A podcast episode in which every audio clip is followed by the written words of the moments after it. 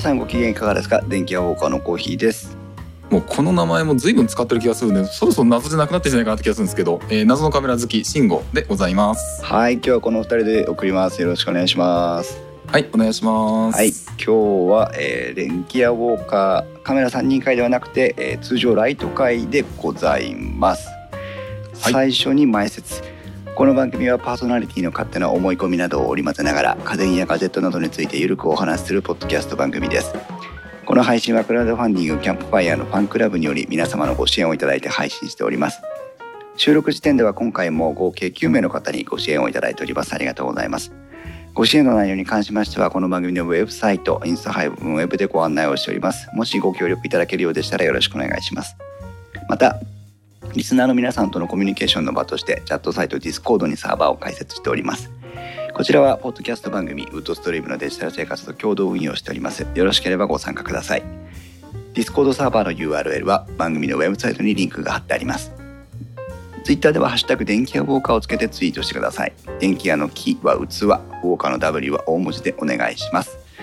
ということで、いつもの前説でございますけども、今日は、えー、慎吾さんを招いてのライト会でございます。はい。まあ実はあのいろいろトピックスがトピックがありまして、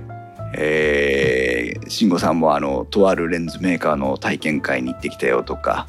はいはい、えー私も某カメラメーカーのレンズを購入しましたよとか、えそうですね。あのなんだかんだでいろいろとネタがあるネタがあるんですが、えー、と今日は実はあの私のまた出張のタイミングに合わせて、えー、慎吾さんにも集まっていただいたんですが。あーはい。10月28日月曜日の夜なんでございますけども、えー、時はまあ普通にライト会の収録をしてで、はい。えー来週末にですね、えーし木澤さんをお招きしての3人会をまた撮りたいなという調整をたった今しておりますので、えーリアルタイムで進んでおります。ね、えーまたお楽しみいただければなというふうに思うんですが、はい。はい、今日は、えー、ツイッターとそれからディスコードのコミュニティ。で慎吾さんの方からグルドンで、えーグルドンというのはバックスペース FM のコミュニティの方でも、えーこのライブ配信やるよっていう通知をおさせていただきましたが、えーとバックスペース FM グルドンからはピーターさんという方が、えー公開収録の方にご参加いただいております。ありがとうございます。ありがとうございます。はいあとはね。ピーターさんとはまさにあの昨日ちょっとあの別件でお会いしたばっかりで。あそうなんですね。そうなんです。あのーえっと、先ほどちょっとちらっとお話ししましたけど収録前にちょっとちらっとお話ししましたけれども、あのドリキンさんがちょうどあのサンフランシスコから日本の方に、うん。えっと出張に来られていたということで突発オフ会が昨日品川で、えーありまして、うん。えっとえーピーターさんはじめあの合計十何人ぐらいあの1時間前6時半に、えー品川集合っていうのが1時間前ぐらいに告知されたっていうような 突発、えーオフ会が、えー昨日ありましてすごいな。すごいですよ。1時間前で十何人集まるっていうのはやっぱすごいですね。ですね。1時間1時間半前とかなんかそのくらいにいきなり呼び始め、呼びかけて、うんえーそのくらい人数が集まると。でさらにピーターさんは、えー、ともうすでにそのえっ、とその品川オフ会の様子をもう YouTube の方にあの上げられているので。へあのえ。木澤さんが今あのピーターさんの動画見ましたってありますけれども、ええあの本当編集が早い方なので昨日今朝にはもうなんかすでにあのアップされた気がするんですけれどもすごい。じゃああれだな、えインストチャンネルの動画編集も外注したいな。あのドリキンさんはじめ、えー、とバックスペース界隈でとにかく早い人という、えー、と認識を持たれている方かなと、えーすごい。いう感じなんですけれども。あのーあれですよ。話は違ってしまうかもしれないですけどポッドキャスト始めるにはどうしたらいいんですかとか YouTube を続けるにはどうしたらいいんですかとかって質問をたまにいただいたりしますけど、あのーあれですよね。我々我々というか特に私なんて手をかけすぎてしまう、まあ、根がね血液型 B 型で凝り性なもんですからはいはい。あのとにかく手をかけてしまうので良くないんですけどだあの、だタイムリーに出すっていうことがどれだけ重要なことかっていうのはこの今の時代の流れから言ってもいいいいことというか価値のあることだなって最近すごく思うようになりましたよ。そうですね。あでちょっとそう言ってる間に、えー、と涼介さんもいらっしゃいました。涼介さんも昨日そのオフ会に、えー参加されたりするんですけども。グルドンミ恐るべしいらっしゃいませ涼介さん。よろしくお願いします。いらっしゃいませ。で今日のネタはとはい。ああはい。あどうぞどうぞ。今日のネタはと言いますと、えーあの今電気屋ウォーカーのハッシュタグをつけて、まあ、あのツイッターをフォローしていただいている方なんかってツイ電気屋ウォーカーのハッシュタグなんかを追っていただいてますとオービタル2オービタル2という,、キーワードをよく見かけると思うんですがえーっといつあれいつだっけ？忘れた。つい先日ですねバえー株式会社ブレインマジックというところの、えー代表取締役の神成大樹さんという方にですねお話を伺う機会がありまして、えーであの、その10月20日配信の第10 114回か、えーブレインマジック、ね。うん。神成代表に聞く左手入力デバイスオービタル2の魅力ということで、えーやっちゃいましてね。うん。いろいろこの裏話があるんですけどちょっとお,、はいはい。お話ししてもいいですか？ちょっとこれは逆にあのどういうきっかけで ゲストに来られたのかとかなんかあのその辺のくだりはちょっと逆に聞き逆に聞きたいですね。あーありがとうありがとうございます。はいお願いします。はい。あのーきっかけはねオービタル2というのが皆さんあのぜひこれをきっかけにあの検索していただければと思うんですが、えー、と左手入力デバイスというふうに呼ばれてるんですけど、えー、と右手でマウス入力をし左手でキーボードのショートカットなんかを使ってよくあの動画編集とかね音楽編集とかすると思うんですけどもその左手の入力を代替してくれるのがあーこのオービタル2というやつだったんですよ。であー、ちょっと待ってくださいね新しい方がいっぱい来る。ありがたいありがたい。今ちょうど、えー、とオービタル2の解説動画インストチャンネルの、えー、オービタル2の解説動画の URL をあのディスコードに今貼っつけましたんで。あありがとうございます。そうと言いつつこれをちょっとあのあの公開収録中に見られるとね我々としてはちょっと悲しみなんですけど まあ一旦ちょっと参考までいうことで。後でね後で見てください。でそれよりはむしろオービタル2の、えー商品 URL の方がいいかもしれないですね。あちょっとそれも貼っつけておきます。ちょっと待ってね。こっちはこっちで。ロールロールと。よいしょと。でその、えー、と左手入力デバイスって面白そうだなというふうに見てたんですけどきっかけはね Facebook の広告かなんかだと思うんです。はあはあ。ええ。で私もあの、まあ、仮にもこうやって音楽編集とか動画編集とか昔からやってるので、えー、と今までに何個か左手でダイヤルっぽい入力をするデバイスとかあとはあの、ゲーミングキーパッドみたいな左手だけのやつあるじゃないですか。ありますありますねえ。ーああいうものとかあを何台か使ってたんですよ。あとまあ私キューベースという DAW を使ってるので、うんうんうんキューベースのうんとオフィシャルというか公式のフィジカルコントローラーなんかも導入してみたりしてね。キューベースあのそれはキューベース自身が作っている、うん、その物理デバイス物理コントローラー。そうなんですよ。あの電卓サイズぐらいのやつで5種類ぐらいあって、えっとうん要はあのなんだネイティブでサポートしてるっていう状態のものがありましてね、はいあの非常にそれはそれで良かったんですけどでも結局全部手放してるんです。で結局それはやっぱりあの何かこう自分のワークフローに合わないとか使い勝手の問題とかそういう感じですかね。あのインタビュー配信をしたポッドキャスト第114回の中でもちらりと語ってはいるんですけど、はあーキー点キー入力とか入力デバイスの操作を覚えるコストが高すぎたのと、い。ああなるほど。うん、結局あのキーキーを割り当ててるじゃないですかいろんなボタンに。はいはいであの、はいこのボタンのどのボタンだっけみたいなのを結局悩むんですよ。はいはいはいはい。うんだからあの話の持ってき方が分かってきた気がする。ごくごく、はいあのなんていうのかなあの多用するトランスポートの中でも再生停止ボタンとか早送り巻き戻しボタンとか本当に常に使ってるものはその3つぐらいは覚えますけど、うんうんそれ以上のキーアサインができても使いこなせない。そうですね。どこにアサインしたか覚えてらんないっていう問題が本当にありますね。そうなんですよそうするとあのいちいちボタンにね書いてあるメモ書きを見るとか押してみるとかそういうのが必要になってはいはい。結局ショートカットでキーボードショートカットで十分だよねみたいな感じでやめていくっていう形になってたんです。はいはいはい。うんでまたまたそれに類するところかっていう感じですよオービタル2との出会いは。あのー正直あのコーヒーさんが最初にこのオービタル2についてあの紹介動画を上げた時に、えあのオービタル2私も初めて、まあ、知ったわけですけえども、はい。私のその最初の印象もなんかやっぱりそういうデバイスの一つなのかなぐらいな印象だったんです。ね。うんそうそう。まさにそのはいあの今コーヒーさんがその最初に抱いた印象とまんま同じような感じで 私は私で結構結構いろいろとうぞうむぞうの本当にあのはい。左手キーボードとか、うん。あとはちょっと結局試してないですけどあのサーフェスダイヤル。はいはいはい。木澤さんのやつだちょっとあのサーフェスダイヤル使えるんじゃないかとかちょっといろいろと夢は抱いてはうん。抱いてみては何かこう決定打がないなというような印象で、木田さんがドキッと反応してますけども。そう左手の入力デバイスっていうのは結構ロマンがあるんですよ。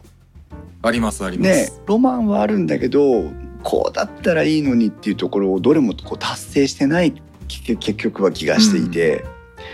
でまあ「オービタル2」見た時にまあそういうものかなっていうふうにも思ったんですけど、はい、うん、ただやっぱりこうウェブサイト公式のホームページとか見てもらうと分かるんですけどとにかくおしゃれだっていうのがまず一つ、はあ、はあはあ。うん、それからね日本で作ってるデバイスだっていうのもあったんですよ。あのー私最初あのーこれ海外のなんか適当なて 適当なって言い方もおかしいな あのーよくあるクラウドファンディングまあクラウドファンディングでしたけども、えなんかそういうよくわかんないあのー海のものともええ山のものともつかないようなものをコーヒーさん見つけてきただけなのかなぐらいな感じでちょっといたんですよね。えそうそうあの私ですらそういう感じでしたよ。はいはいはいはい。ただやっぱりそのロマンに負けて、えーとはい使ってみたという。でオービタル2の良さはず存分にインタビュー会で話をしてるんですけどあの、その要は習得のコストをオーバーレイ表示っていう機能が代替してくれていて、そうですね。ね、あのき後から慎吾さんにもちょっといろいろ聞いて実際に今使われてるので聞いてみたいんですけど、はいはいはいはい。そのキーアサインを今まで要はメモ書きとかボタンにこう書き込んだりとか、まあ、あのマスキングテープ貼ってみたりとかいろんなことで、えーやっていたものが画面の方に集約されたことで使い勝手ってこれだけ変わるのかっていうのが正直私の第一の感想で。そうですね。あとはあれだけの、まあ、数を数えていけばものすごい量のアサインができるのにかかわらずはい。操作系はあのひたすらにその、まあ、8方向のスティック入力かは8箇所のボタン入力かみたいなだけなわけですよ。うんうんうん。8箇所だったかな？ちょっとあのあやふやですけど。えっとボタン入力は8箇所です,、ですよね。あのリリングの方ですよね。リングの方がフラット、うん。リングの方は8方向です、そう。でそこに終始しているのにもかかわらずそれだけのコマンドが引き出せるっていうのはあーとどちらかというとそのゲーミングデバイスその要はもっと言えばプレステ4みたいなコントローラーと概念が通じてる部分があると思っていて。あー例えばゲームのゲームパッドのキーアサインとかって本当に画面でやりますからね。そうそう。だからその、うんうん。えー、と限られたボタン入力で多彩なまああの当然コントローラーはメニューを移動していきますから十字キーとかなんとかっていうふうにもねあの階層がどんどん変わっていくので全く同じ概念ではないんでしょうけどもえ。あの少ないプロセスでさまざまなキーアサインを呼び出し使えるっていうのがあの2つ目の魅力だと思っていて。ーはいはいはいはい。であとその神成さんにお話を聞いてよく分かったのがあんと自分の画面上の UI の配置だったりとか、えーとうんキーボードのショートカットの配置だったりとかあーこうどこからに1点を設けるとすると周りにこう拡散していくわけじゃないですか。はいはい。えー画面の中心点から左の方にあったり右の方にあったり、えー、とキーボードの中心点から左の方にあったり右の方にあったりするわけなんですけどはい。その、えっと、物理的な、えー分布をそのままギューッとオービタル2に集約してくるとすごくまとめやすいですよっていうふうに言われたのも目から鱗で、ちょっとまだ私あの全然そこは使いこなせていないんですけどあの、えっ、とフラットリングのあのリストメニューの方だと思うんですけども、うんあのなるほどあの右にレバー右あレバーじゃないか。これスイッチの右の方か、うん。にだったらその右側のメニューを集めるでしたっけ、うんなん。かコマンドを集めてるでしたっけ？とかあのなんか感覚的にこっちの方にあるものはこっちに集めとこうみたいな設定ができるっていうのがすごいなというか。うん。本当にねデバイスとしてはデバイスに乗っかってるなんだろうあのセンサーというかインターフェースというかスイッチというかはうん。比較的、まあ、シンプルかなと思うんですけど、ん。本当組み合わせの妙というか。そうそう。私これ後からブレインマジックさんにまた要望出そうかなとは思ってるんですけど一つだけ追加してほしいのが、はいはい。えっ、とオービタルエンジンってそのスティックを倒して出すメニューは全部オーバーレイ表示になるので一目瞭然なんですけどええ。フラットリングに限っては押してみないとメニューの表示がないんです。あはいはいはい、はいうん、で押せば画面に出てくるので同じようにその視線移動を最小限のままに、えーメニューを呼び出すことができるので押してしまえば問題ないんですけど、はいはいはい、えー、とこのボタンを押すとえーフラットリングのうん要は親メニューというか一番最初のアサイン名が全部出るよっていうその表示用のショートカットを作ってほしいと思ってて、あなるほど、うん、そうすると例えばスティックあ、まあ、フラットリングの一番上にそれをアサインしておけばフラットリングの一番上のボタンをピッと押すと,、えー、と周りの7つの、えーアサイン名が出てくるような表示をしてくれるとあれどこだっけって言った時にピッとそこを押せば出てくるっていうふうにできるので、それはあれですよね。その、えっと、フリックメニューを出した時の、うん。かなんだろうツリー表示のルートノードを見せるみたいな。そうそうそうそうそういえうことえですよ。っとなんなんて言えばいいんだ。えー説明しづらいな。うん。えっと今私あのオービタル2の画面見ながらあ画面じゃないな。えっとオービタル2のあの商品ページを見ながらちょっと言ってるんですけども、はい。フリックメニューで例えばフォトショップのツール類を一覧表示する8方向ダイヤルが出るとしたら、うん。それの、えっと上位階層の名前がそう。8方向に出るってそういうなんです。そういうこと？なんですいいんだろうな。いいんですいいんです。あうん。の触った人だけわからないんです。そういうふうなのが来るとこれはもう全てあらゆることが記憶に頼らずにあの呼び出せばあどこにアサインされているのかがディスプレイ上で確認できるってなるのでもう一段良くなると思う。そう。そうですね、これをどうやってブレインマジックの中の人に伝えようかと思ってはいるんですけどね。はい、でまあ、あうん、まあまあまあまあまあそれでえっ、とまあそれで製品触って動画を作ったわけですよ。ーはいはいはい、はい。であの自分でインスタチャンネルの方であこれ YouTube 動画インスタチャンネルの方で、えー配信してるのでぜひ見ていただいて、えーもしよろしければあのチャンネル登録もしていただけるともうもうすぐ1,000人というところまで来てますので、おうおう。えーぜひご協力もいただければなと思うんですが。でちょっと今、はい。えっ、とおディスコードのの方にはい。ディスコードの方にこれを出したいってことですよね。そうです。このこの画その通りです。説明しづら。い なはい。これを出したい。でこれのそう。例えばここにシフトとかツールとかスペースとか貼り付けというふうにここに今メニューに書き込まれてますけどこれは全部任意でユーザーが設定できる文言なんですね。で、はいはいえっ、と例えばツールというところを押すと、えーこれポップアップの選択になってますがポップアップメニューで、えーこの下のメニューが表示されるようになるんですけど、はいはい。このリングの表示機能がないんです。このリングのその1階層目の方のそう。あ表示機能。2枚目のも出てきた。そう。そうするとこの今えー慎吾さんが貼ってくれたように、えーこれはフリックメニューということで、えーまあ、機能の呼び出し方が利用の仕方が違うんですけどフリックメニューがまたこういうふうに画面に表示されるんです、うんそうするとツールのところを押せばこのリングが出てきて選べるんですけどじゃあツールはどこに割り当てたっけっていうのがわからないので、はいはい。えーそう。あーありがとうございます。木澤さんも YouTube のあのショートカットもショートカットじゃないリンクも貼っていただいて。それでえーっと十分に良さは分かったと、えーこれはあの尋常なデバイスじゃないぞというふうに感じましてね。で、えーそうですね、え最近の本当にいい世の中になったなと思いますけど、えー、と以前どこかのメーカーにお問い合わせをするって電話をするか問い合わせ窓口のメールフォームを利用するか、メールを送るかの、まあ、3択ぐらいだったわけですよね。はいはいはい。でも今の世の中ですと割とツイッターとかフェイスブックであのチャンネルがあってでうん。私はよく Facebook のメッセンジャーを利用してそのメーカーに問い合わせとかをしてるんです実は。あメッセンジャーでやっちゃうんですね。ええ。でこのメッセンジャーを使って相手に問いかけると,、えーと海外のメーカーと話をしている時もそうなんですけど、はい。えーと割とレスポンスが早いっていう全体的な傾向として。はいはいはいはい、うん。であーまあメーカーサイドとしては一人じゃなくて複数の人が同じメッセンジャーのメメッセージを見れるようであの、うん。そういう意味も含めてこう横の連携もしてもらいやすいっていうのもあって。結構それはあのカスタマーのあの引き継ぎというか電話だとそれこそある人が受けたものを専門の人にあのパスするって時もその引き継ぎとか大変だったりしますからね。うん、こちらはあの同じタイムライン上に違う担当者が出てくるもんですから、はいはいはいはい、うん、あのまあ時代が変わったなと思いますけど。でうん。ブレインマジックさんのフェイスブックのメッセンジャーからあと実はこういうう動画を作りましてと。で非常に興味があって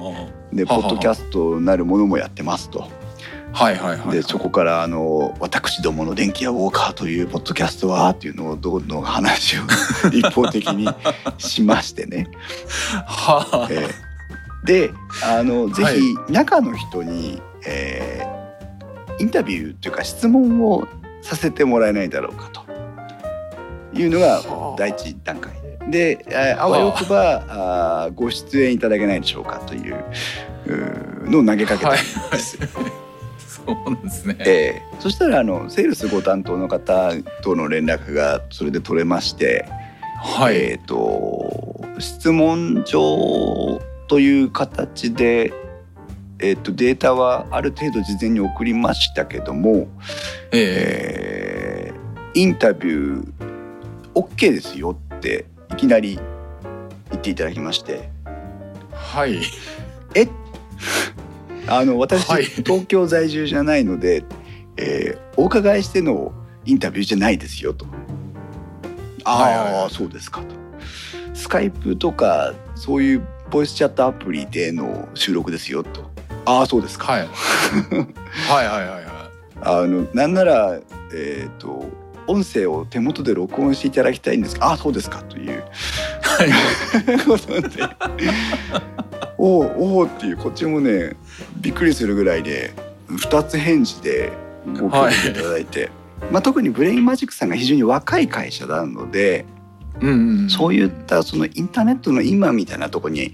えー従業員の方が明るいというのもあったのかなっていうふうには思います。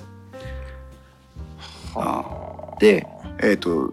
じゃあ、えー、とその連絡でやり取りしてる営業のセールス担当の方がご出演いただけるんですかって聞いたら「いえあの代表が承ります」という ことで「はあ?」っていう。はあ、あそういう感じなんですね。うんそうなんですよ。えー、ちょっと今ブレインマジックさんのあの会社情報あーありがとうございます。ページをやりましたけどこの、えこの一番トップに出ている、えー役員取締役はい神成大樹さん、大樹さんかな、大樹さんえー。代表取り大樹さん代表取締役の方が先日ねあの電気屋ウォーカーさんの方に、えそうーゲスト出演されたとそいううね。なんです。それから大変ですよ。どうしようと思っちゃって。で、えっとはあまあ質問状というかね、だあのこういう流れのご質問をさせてくださいっていうのをお送りして、まああのうん隠すことでもないんであのつまびらかにしてしまいますと、えっと NG のご質問とかも実はありまして、はいはいはい。えーとこの内容についてはあまり、えー、と聞いていただきたくないですとか、えーはいはいい。うのを事前にそのセールスの方とすり合わせをして、えーまあ骨子を決めてですね。はい。もう一つがその収録の問題があったわけです。はいはいはいはい。で私実はあの今 YouTube の動画でも配信をしてますしあとこれからポッドキャストの配信もする予定なんですが、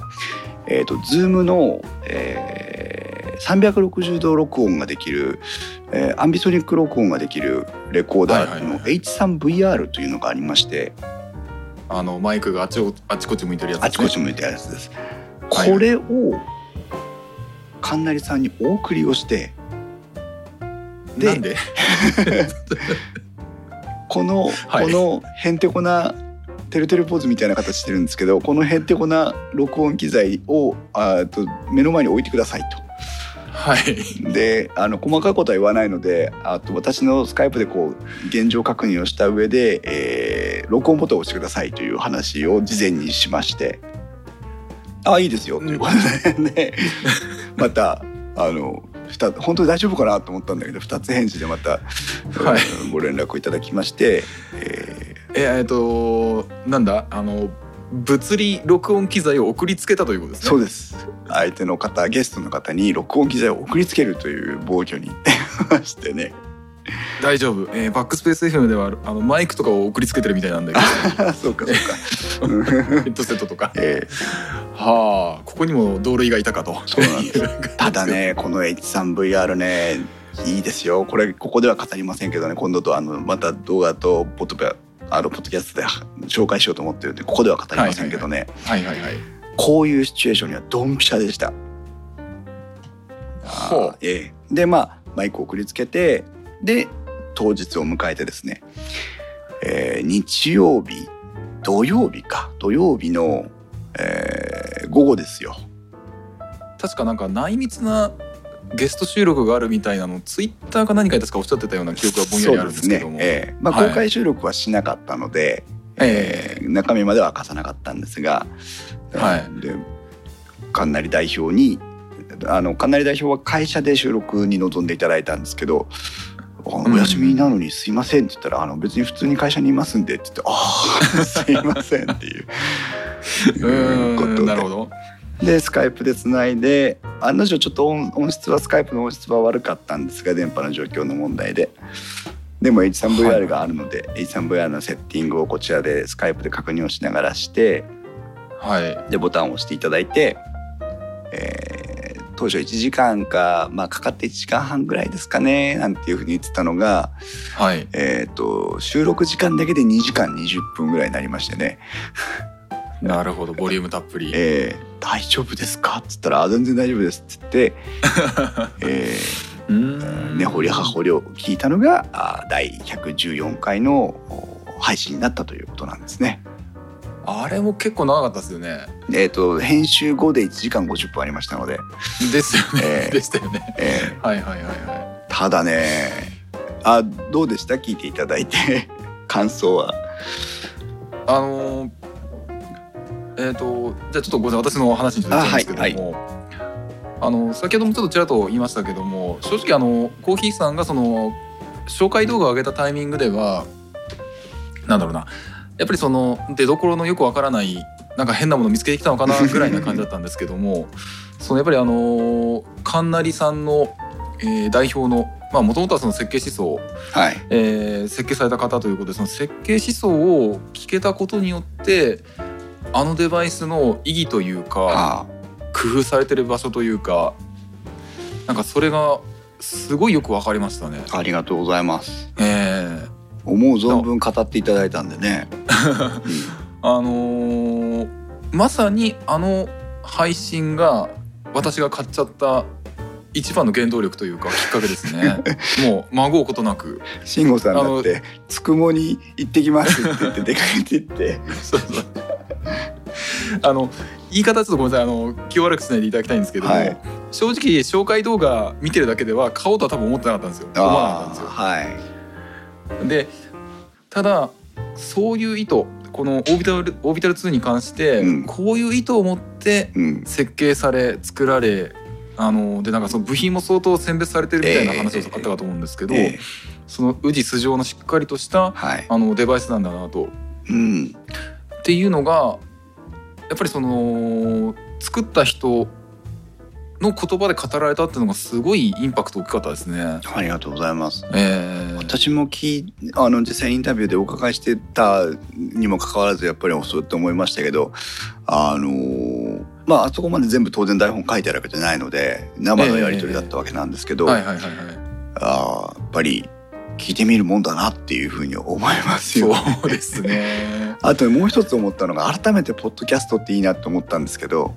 はいはい。どんなにすごい話をしてても素人編集の動画だったとしたら2時間は見れないと思うんですよ。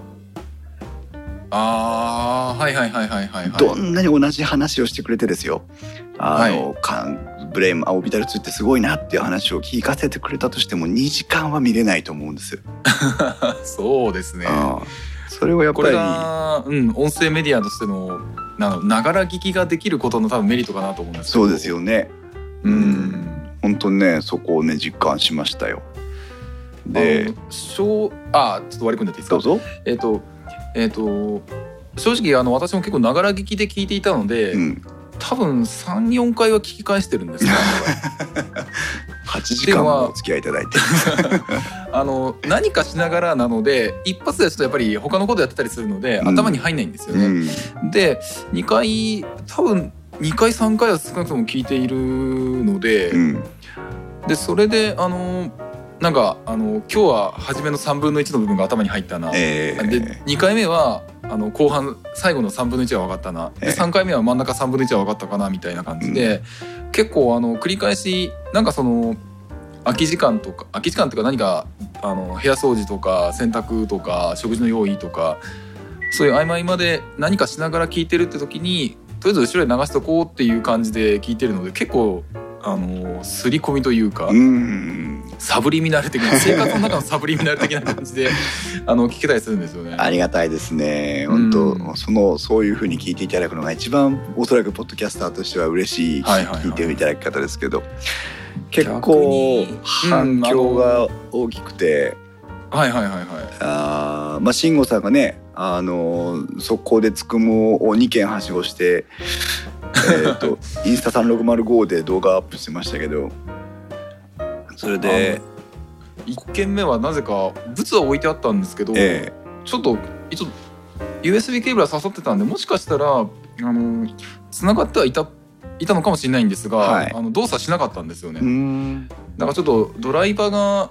あのなんか有効になっていなかったのかとかそういう状態だったのかもしれないですけうんども、うんうん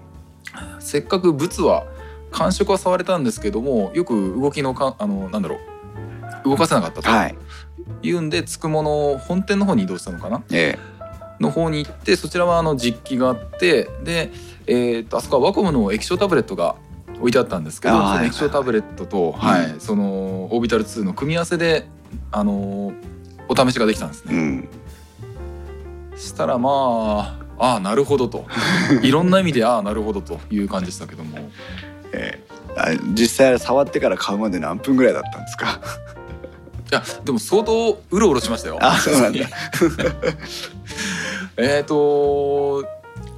一回触ってちょっと離れてイメージトレーニングして でまた触りに行って多分数回34回は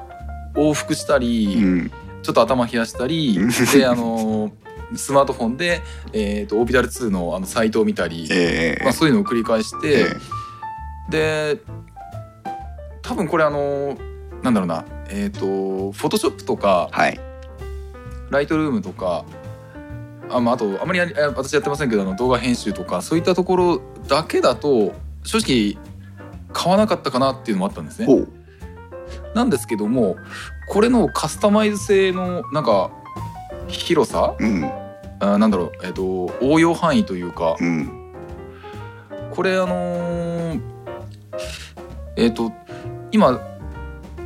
えっ、と主にそのやっぱりフォトショップとかそういうの今使ってはいるんですけども、はい。それ以外にもあのパワー DVD とかってあの動画再生のソフトあるじゃないですか、うんはいはいはい。あれのアサインも作ってたりあのプロファイルも作ったりしてるんですね。あなるほどね。はい。他にもえっ、となんだっけな。えっ、と自分であの自炊したあのスキャンしたデータを見るためのあの PDF にしたりとか、うん。あの ZIP で固めたりとかそういったところのビューワーのショートカットに割り当てたりとか、そうそうそうそう。何でもいけちゃうんですからね。そうですそうです、うん。なんであの えっとなんか本当にながら作業が左手だけでできるよねっていう意味でもあの応用範囲がかなり広いのでもっとこれなんかいろんなことに使えるんじゃないかな場合によっては、まあ、左手用として使ってはいるんですけどなんか右手でもいいんじゃない？右手用でもいいんじゃないっていうあの 一部回すの大体にもなるんじゃないかなとかっていうそういう可能性を感じたんですよね。うん、両方にオービタル2があったら爆笑ですけどね。右手用を見たりするそう。と左手用を見たりするガンダムかみたいになっちゃうけど。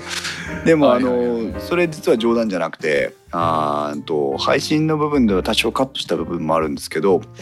あーパソコン操作以外の部分のコントローラーに使われることが非常に多いらしくてですね。なんかちょっと少しありましたよね。ロボットのロボットの操縦とか何か、そうそうですそうです。ドローンでしたっけ？ドローンとか船舶とか、あはいはいえーそういったものに使われてるっていうのもあってそれもやっぱりその USB が付けられてアサインすればいいってだけ。であとえっ、とご興味のない方にはちんぷんかんぷんだと思いますけどあアフターエフェクツってあるじゃないですか、はいはいはいあのーアニメーションが作れると言ったらうんうんありてえすぎますけど、そういうソフトがありますけどああいったもののいいわゆるこうキーアサイン連続したキーアサインのヒストリーを登録するみたいな機能もありましてね、うんボタン一つであの所定の動作をずらーっと長い動作をこう自動的に処理していくみたいな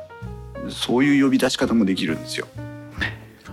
はいはいはいはい。であとは Excel ワード系の操作をあの簡便にするために使ってる方もいらっしゃって。ああなんかツイッターでちょっと見ました。そうです。エクセルでオービタル2使うとこんだけいろんな操作ができるよみたいな,、うん。そんなのを確かやってる方見ましたね。そうそう。これはだからいずれねあのドストリームのなんとか生活できっと なんとかざわさんがあの特集してくれるんじゃないかなと思ってはいるんですけど。うん。うんだそういうそのソフトウェアに縛られない、うん、いろんな使い方ができるっていうのがね面白いところですよね。はいはいはい。あとちょっとインストーラーあの導入時にちょっと、あこれはそういうことかなというふうにちょっと思ったんですけど、はい、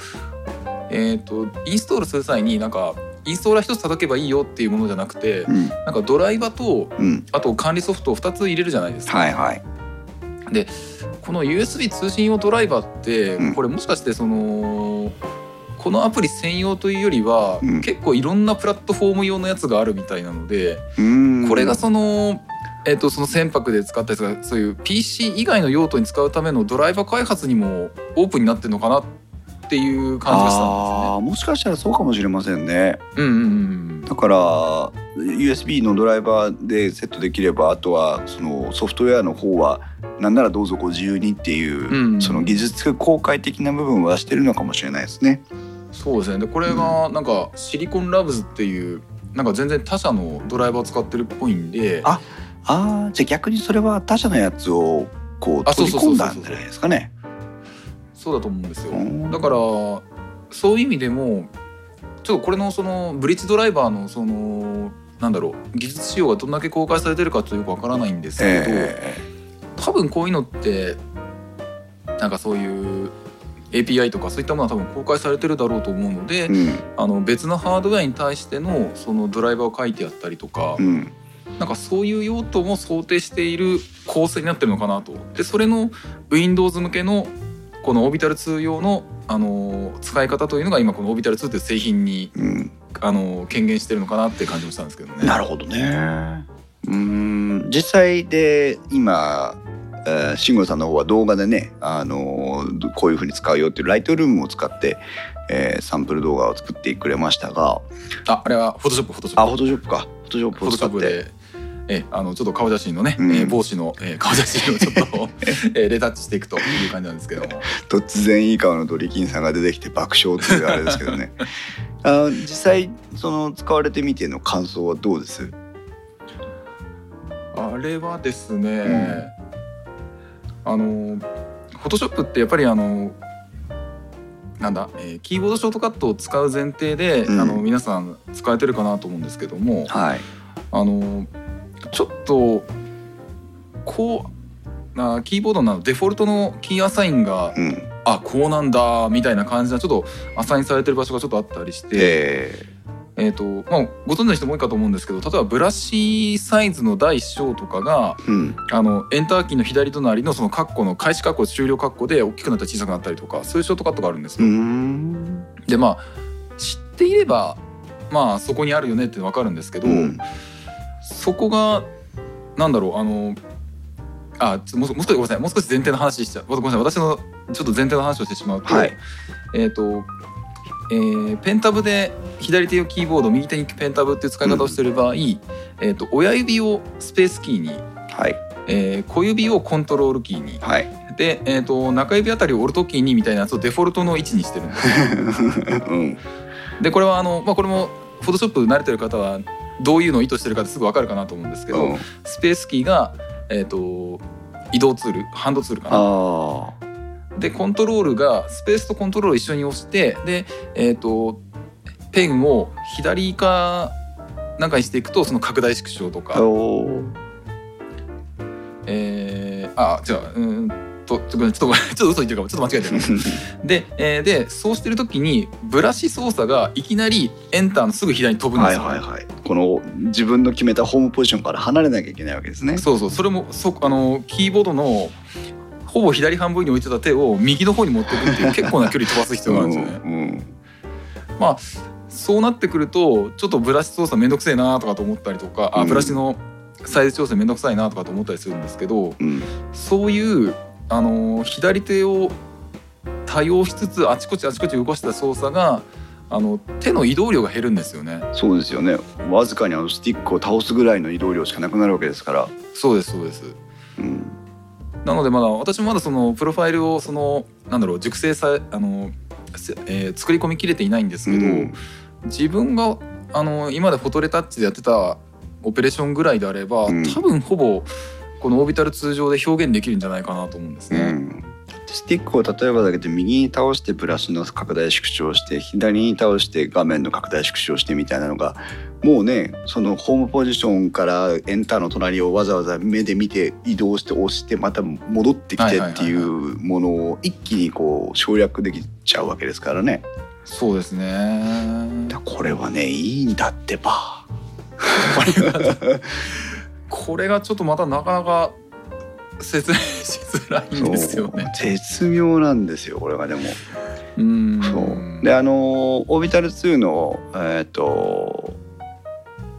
開発元の方ではソフトウェアというふうに言ってますが設定ソフトがあるんですけど、えーはいはいオービタルコアかな？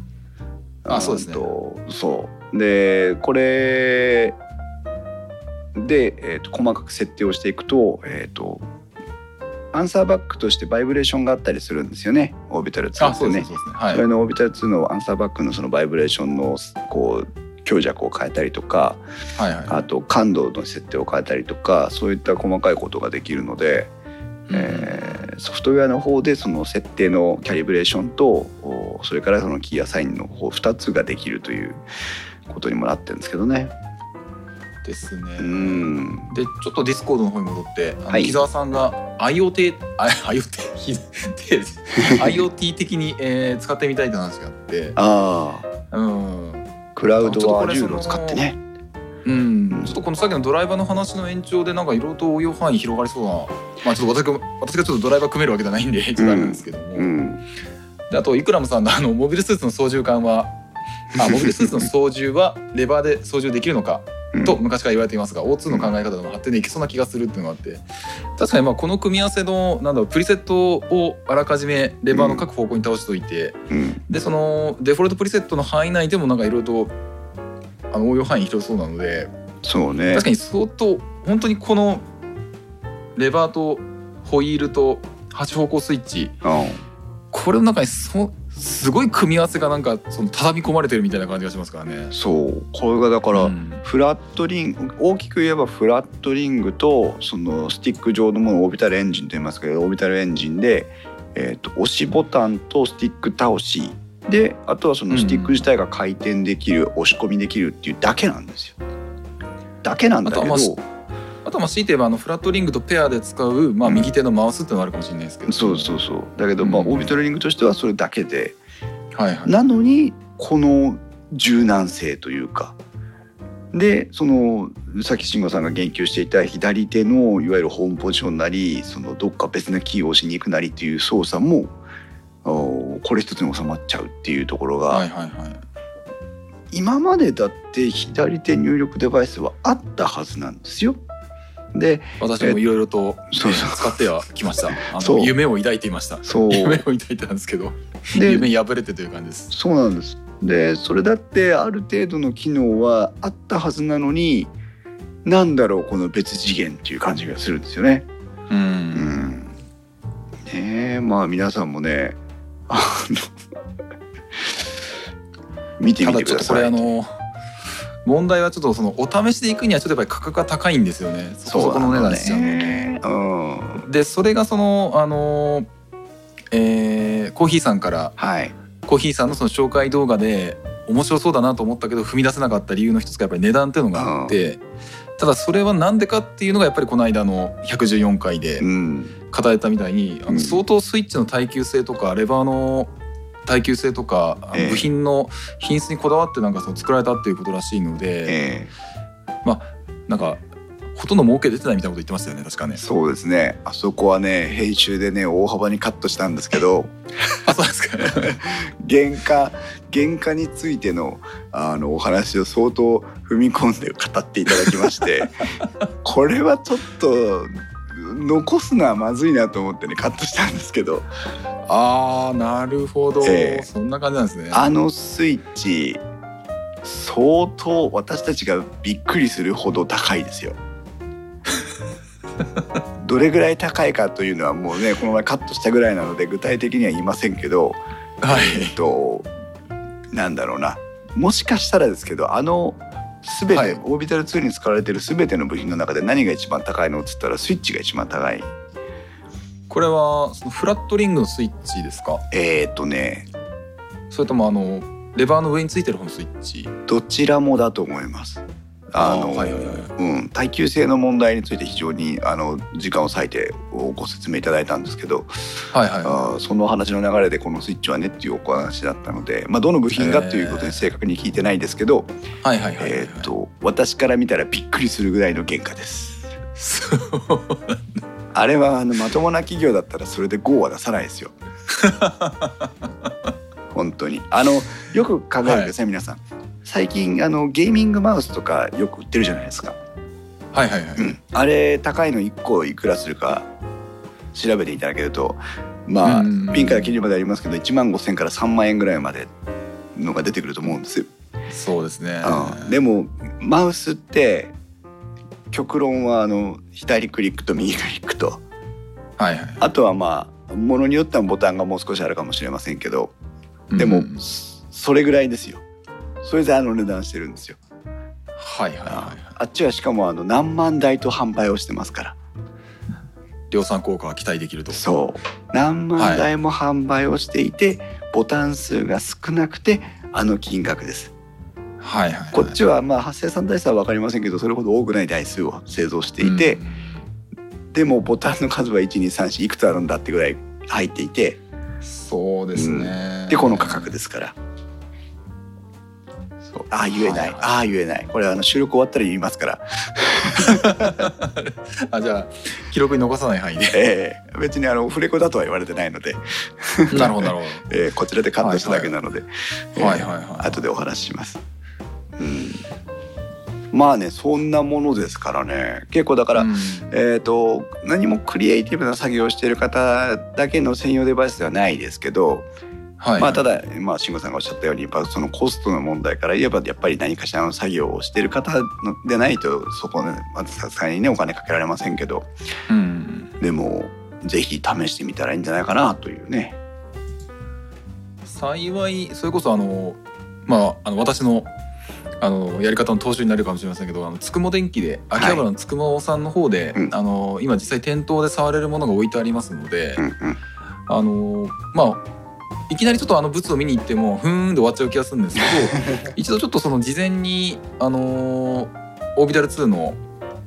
えーホームページとかうん。あの解説動画とか、はい。コーヒーさんの解説動画とか、うん。まあそれこそ114回とかはい。あの辺ちょっと一回見る聞くっていうの予習してから行くとうん。あの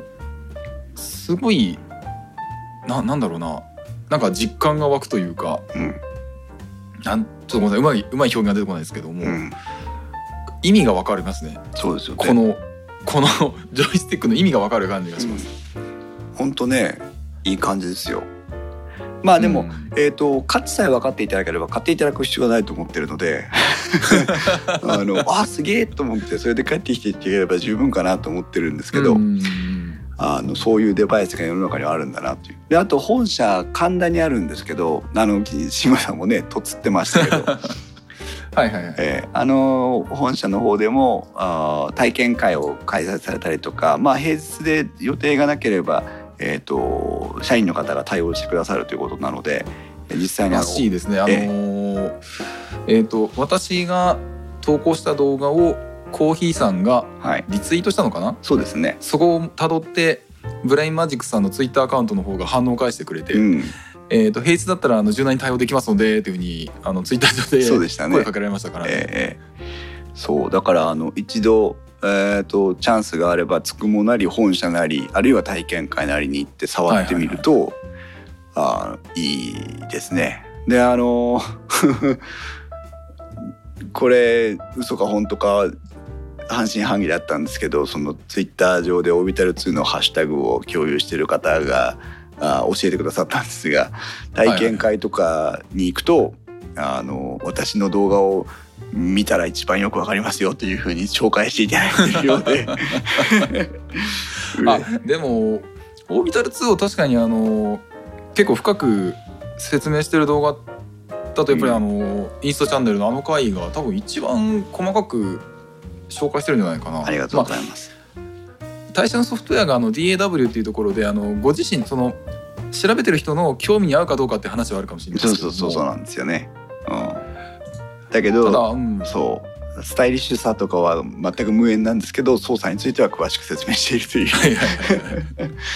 そうですねそうですね。えーなのでまあぜひ合わせて参考にしていただければなと思いますが、はいはいはい。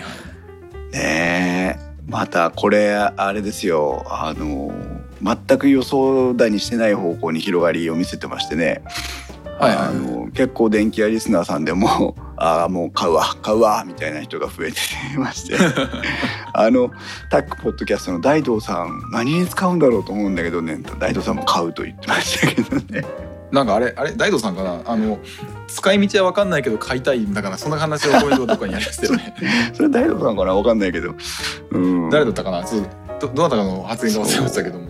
あもうねみんなあれです。あの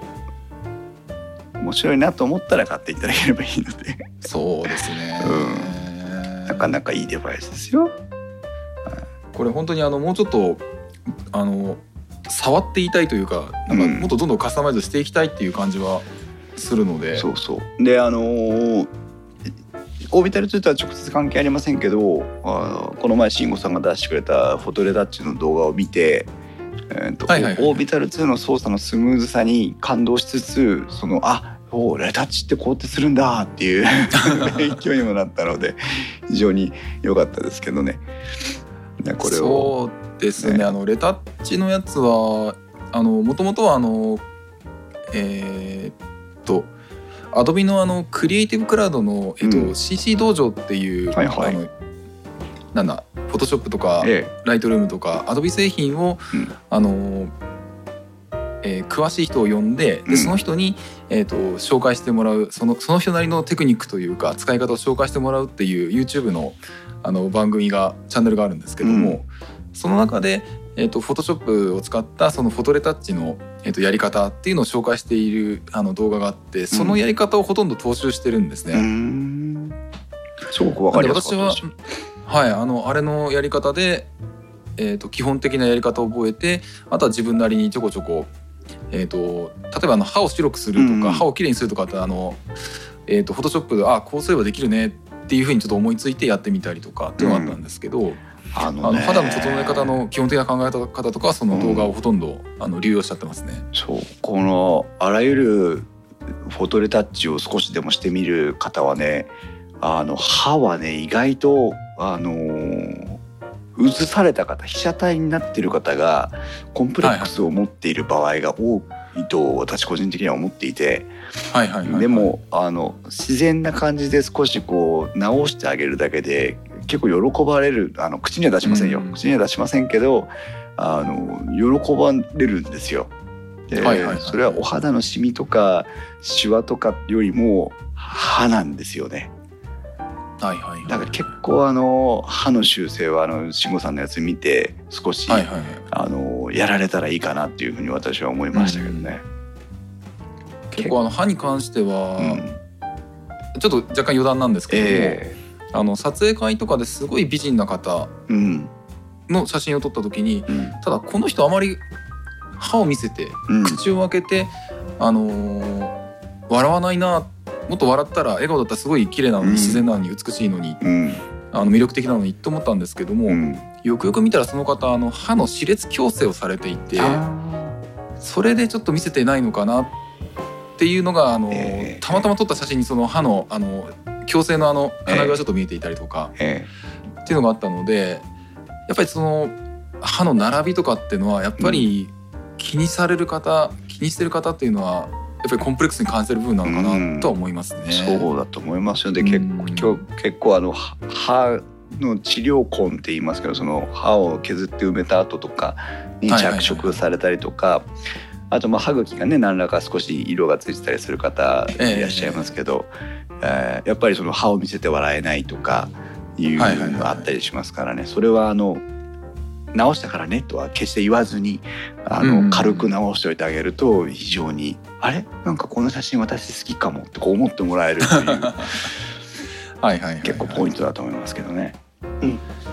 そうですね。うんだあれはなんかあの自分でも作っててちょっと面白かったんでちょっとあのね手のシリーズもうちょっとやってみようかなとは思ってはいるんですけどぜひぜひ。あとインスタ3605ももう少しアップしてくださいね。あれああはいはい。画質はあんなもんなんですかやっぱり？画質はまああんなもんですね。結局はいあのサイズでセンサーも何分の1だったかな、まあ、結構小さいセンサーなので、うん。まああれはちょっとあれ以上は厳しいかなと思います。うんなるほど、まあ、それをなんだろうあの DaVinci Resolve とかに取り込んでうまくノイズ除去とかすればまた違うかもあの解像度処理とかしてやればまた違うかもしれないですけども、うん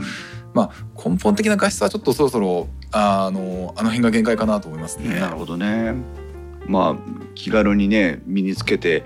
あのライフログ的に追えるっていうその利点は、はいはいはい。その画質を補ってあまりある部分はあるなとは思いますけどね。うん。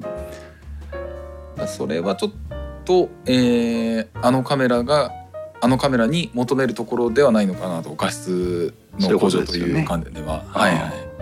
なるほど。ありがとうございます。はいで、えー、とオービタル2については、えー、ともうこの配信がする時にはちょっと募集期間終わってしまってるんですが、えー、かんなりさんから、えー、とグッズのプレゼントをいただきまして、うんあのギブアウェイってねあのなんだノベルティとか言ったりしますけど要はあの体験会とか来た時にプレゼントお土産を持たせてくれてるようなものをご提供いただけませんかって言ったらあのお預かりしたものが全部有料販売とかしてるやつだったん 金かかってんじゃんと思ってちょっとびっくりしたんですけど私もあのどれだっけなクリアファイルか、クリアファイルをあのつくもさんで買った時にうん。あの初回特典という形で初回特典かあのもらいましたけれども。そっか。じゃああれはギブアウェイなんだな。クリアファイルを2種類とそれから、えっとスマホリングと,、えっと T シャツをお預かりしてるんですけど、えっとスマホリングは有料販売のもの。あと T シャツはね残念ながら M サイズなのでちょっと着る方を選ぶんですけど、そうですね、えーえーと募集企画を今ねツイッター上でやってるので、うんうん。えーまあ、収録を聞いて買われてる方は意味ないですがあー今日公開収録会場にお集まりの方はもし興味があればね、えープレゼント企画にご応募いただければと思いますけども、10月31日の23時59分まで。はい。っ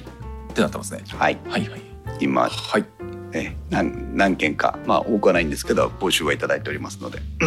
はいはいはいはい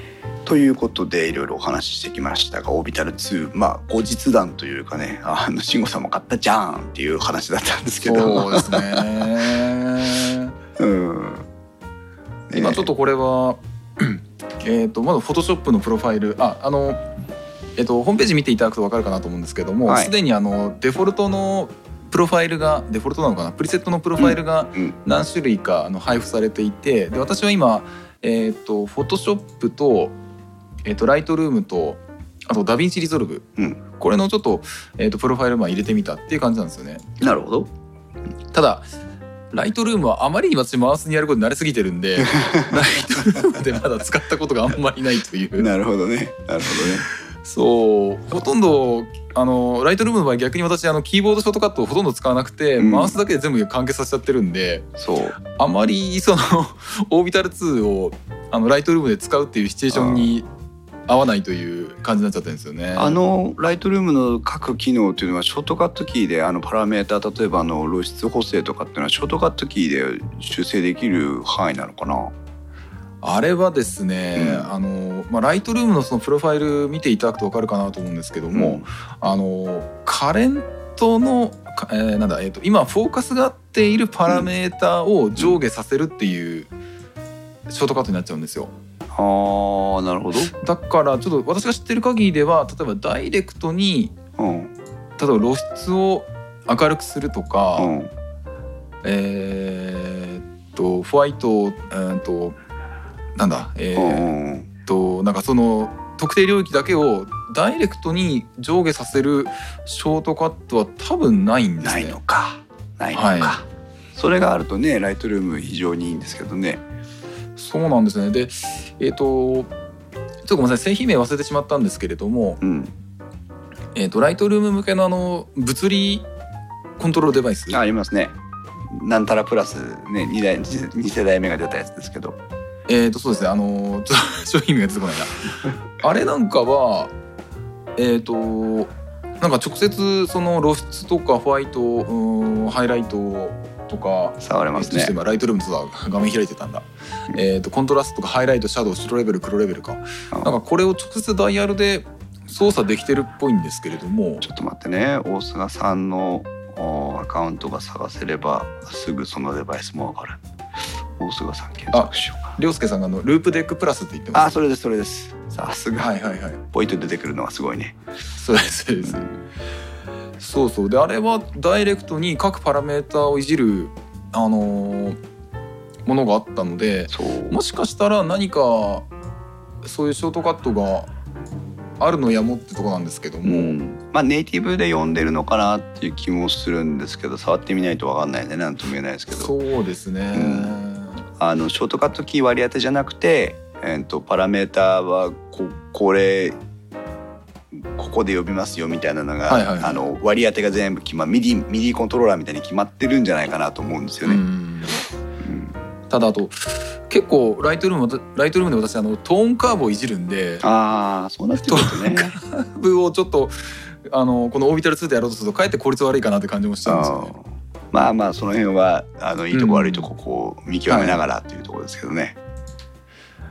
であと逆にあのちょうど木澤さんもおっしゃってますけどもこのショートカットで活用したいのはやはり DaVinci Resolve ですねっていうところでうんあの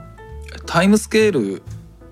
えーの拡大縮小とかはい。あのコマ送りコマ戻しとかそういったところをこのホイール系のデバイスであの柔軟にやれるってのは確かに便利でしたね。なるほどね。ええうん。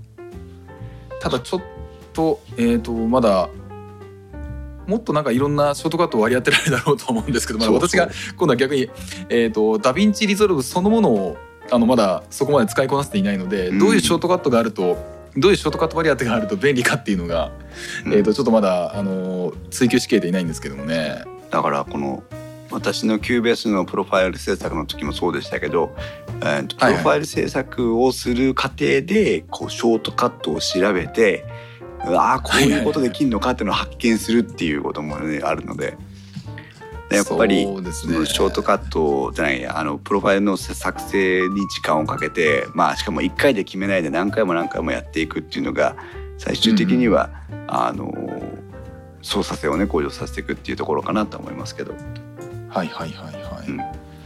そういう意味ではあの木澤さん木澤さんごめんなさい。コーヒーさんのあのプロファイルもなんかいつもか紹介されてたんですね。あの公式の方から。そう Cubase でしたっけ、はい。えっ、とダウンロードでしたっけ？あ違うどこどこで見たんだっけ？あプダウンロードのプロファイルか、うん。中に推奨プロファイルあクリエイターズオリジナルプロファイルの中にえーえーと Orbital2 の Cubase Pro 2あプロ10での活用法というところで小秘蔵さんの名前が 出てる紹介いただいたので、公式で配布されてますからね。そう。もっとね追い込んでいきたいなと思うんで、また新しく追い込んだらまたあの提供しようかなと思ってるんですけど、はいはいはいはいはい、はい。まあ、そういうプロファイルをねあのクリエイターのものをどんどんどんどん出してくれている共有してくれているっていうところもあの柔軟というかいい会社かなというふうにも思いますけどね。うんうんはい。プロファイル作る時その日本語名というかその名称をつけるのは面倒くさいなと思ったんでうん。よくよく見たらこれあの保存ファイルが JSON 形式なんでこれテキストファイルでテキストデータいじれるなっていうのに気づいたんで後でちょっとこれ 名前は直接それでやってみようかなと思ってるんですけどもなるほどね。えーあのつどつどなんだろう明るくする暗くするとかで日本語で打ち込まないと今度は逆に自分が忘れるじゃないですか。うんでそれを大量にやりたい時なんかは 逆にこの JSON ファイル直接編集してもいけんじゃないかなとちょっと思ってるんですけどね。試してみてください。そうですね。中身は本当にあの単純なえっ、と書式化されたあのファイル形式ですんで、うん多分このネームっていうプロパティ値を